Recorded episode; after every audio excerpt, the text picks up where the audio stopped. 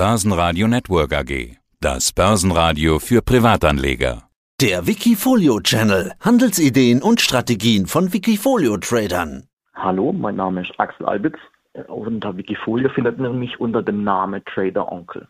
Wir hatten zuletzt im Spätsommer 2021 miteinander gesprochen Du hattest eine 12-Monats-Performance damals von plus 31,5 Prozent und du hattest mir damals gesagt, ja, okay, stagniert alles etwas, so zufrieden bist du gar nicht, weil keine Bewegung im Markt ist. Ohne Wohler keine Cola ist ja so ein Spruch, den man da dann immer gerne sagt. Die hatten wir seitdem ordentlich, es kam jede Menge Wohler rein und wenn ich mir jetzt deine 12-Monats-Performance anschaue, dann sehe ich da minus 33,9 Prozent. Also die Wohler hat dir offenbar nicht die große Plus-Performance gebracht, so muss man sagen, ganz im Gegenteil, dich hat's offenbar ganz schön erwischt, oder?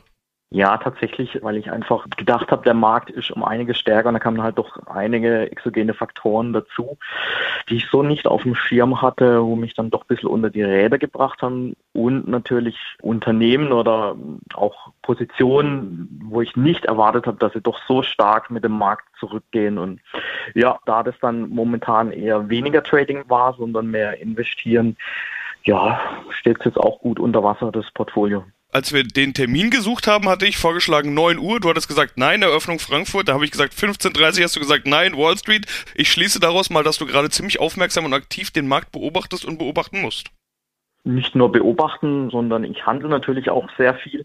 Allerdings halt eher die Indizes selbst mit gewissen Derivaten oder sonstigen Finanzprodukten, die ich allerdings in meinem Wikifolio, um das es hier geht, nicht benutzen oder handeln darf was natürlich das Trading ungemein erschwert, wenn man in so einem Markt wie jetzt, wo, ja, Bärenmarkt, ich weiß es nicht, aber jedenfalls ordentlich korrigiert und alles geht abwärts, hat man ein Problem, wenn man einfach nur mit Aktien long-only handeln kann, da eine vernünftige Performance zu erzielen. Also ja, natürlich, ich handle viel selber und ich beobachte den Markt. Allerdings, ja, wir sind ein bisschen die Hände gebunden in diesem Portfolio mit, wie gesagt, long-only. Dein größtes Wikifolio, das über das wir gerade auch sprechen, heißt AA Plus Master Trading ohne Hebel. Trading bedeutet ja sowieso ziemlich aktiv zu sein. Wie aktiv bist du gerade und was kannst du tun, um aus diesem Loch, sage ich jetzt einfach mal, wieder rauszukommen? Ja, es ist schwierig, weil tatsächlich bis jetzt eigentlich auch bei den meisten Einzelaktien jede Erholung eigentlich äh, sofort wieder abgewürgt wird und so richtig klare, äh, also mittelfristige bis langfristige Trends gibt's nur ganz selten.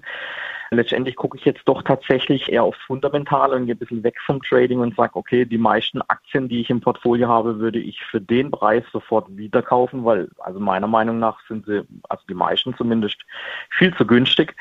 Und ja, tatsächlich ist das jetzt eine Kombination. Also ich probiere natürlich doch Trading ein bisschen was zu machen. Momentan bin ich voll investiert, weil ich sage, also meine persönliche Meinung ist, der Markt findet jetzt irgendwann sein Tief, aber unter viel Zickzack.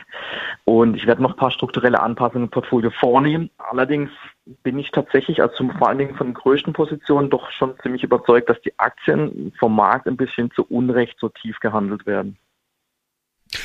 Trends sind jetzt nicht mehr dein Fokus. Ich wollte eigentlich sagen, findest du in diesem Umfeld überhaupt noch trendstarke Aktien? Hast du ja ein Stück weit schon beantwortet. Jetzt schaust du eher auf Fundamentales, hast du gesagt. Was genau schaust du dir an? Was sind da für dich wichtige Faktoren? Äh, ja, tatsächlich im Prinzip schon äh, das Geschäftsmodell an sich. Das, ja, also wie man vielleicht erkennt, es sind kaum noch so die Highflyer US-Tech-Aktien dabei, wenn nur noch mit ganz kleinen Positionen. Und fundamental, ja, dass das Geschäftsmodell, auch wenn es die Inflation noch ein bisschen hoch bleibt, ja, Bestand hat. Und die Zinserhöhung im Prinzip, die jetzt von den ganzen Notenbanken kommen, dass die im Prinzip nicht so auf das Geschäft durchschlagen. Also das heißt, keine hohe Verschuldung ist relativ wichtig.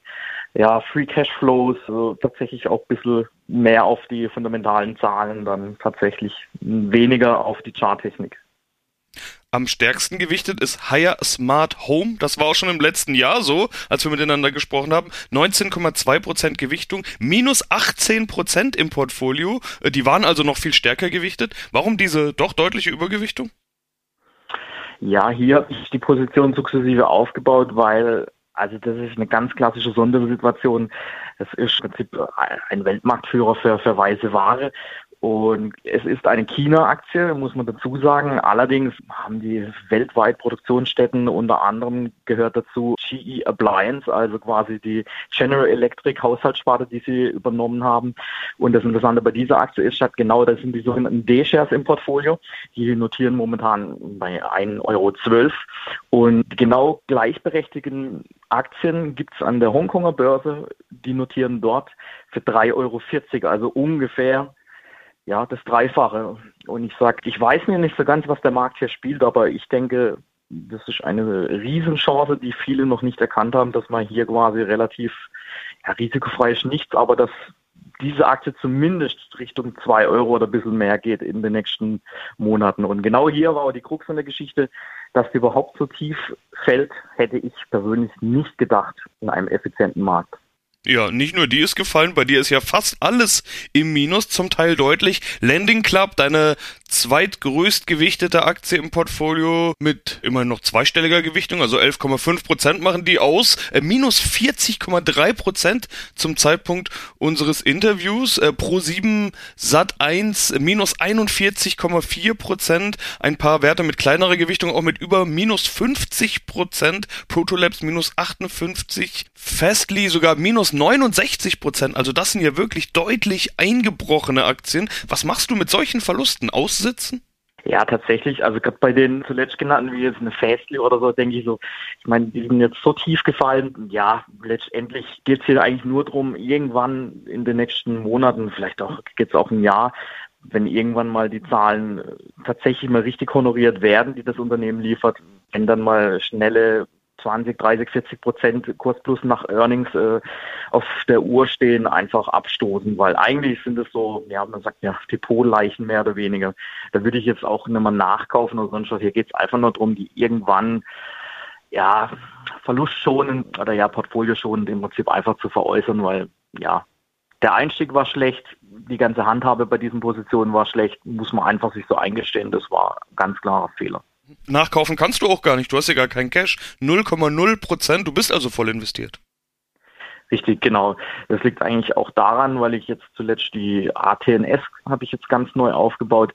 Tatsächlich eine der wenigen Aktien, die äh, zumindest sowas in der Art wie ein Aufwärtstrend noch ausbildet oder, oder hat, auch mit Prognoseerhöhung erst letzte oder vorletzte Woche auch persönlich in meinem Portfolio eines eine stark gewichtete Position. Ja, also ich probiere halt momentan möglichst kein Cash zu halten, weil ich denke, jede positive Nachricht von der Zinsseite, von der Inflationsseite, vom Krieg kann einen richtig extremen Short Squeeze auslösen, weil alle sind doch schon sehr pessimistisch mittlerweile rund um die Welt, habe ich so das Gefühl und eine Bitcoin-Position. Die hast du auch schon länger dabei. Du hattest mir beim letzten Mal gesagt, Bitcoin als kleine ETF-Position, eine der Plus-Positionen übrigens bei dir im Depot, muss ich dazu sagen. Da hattest du mal gesagt, sollte der Bitcoin nochmal richtig korrigieren, würde ich das ausbauen. Ja, 0,7% Gewichtung sehen jetzt nicht so aus, als hättest du das groß ausgebaut. Dabei ist der Bitcoin doch eingebrochen. Oder hattest du dann auch kein Cash?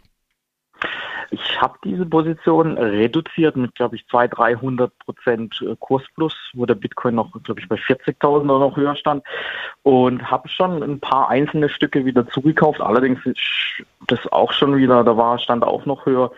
Jetzt schaue ich mir das einfach an, bisschen Bodenbildung und dann kann ich mir vorstellen, die Position vielleicht auf 2, 2,5 Prozent irgendwann zu erhöhen. Aber bis jetzt scheint so, dass äh, der Kryptowinter noch nicht vorbei ist, der nächste.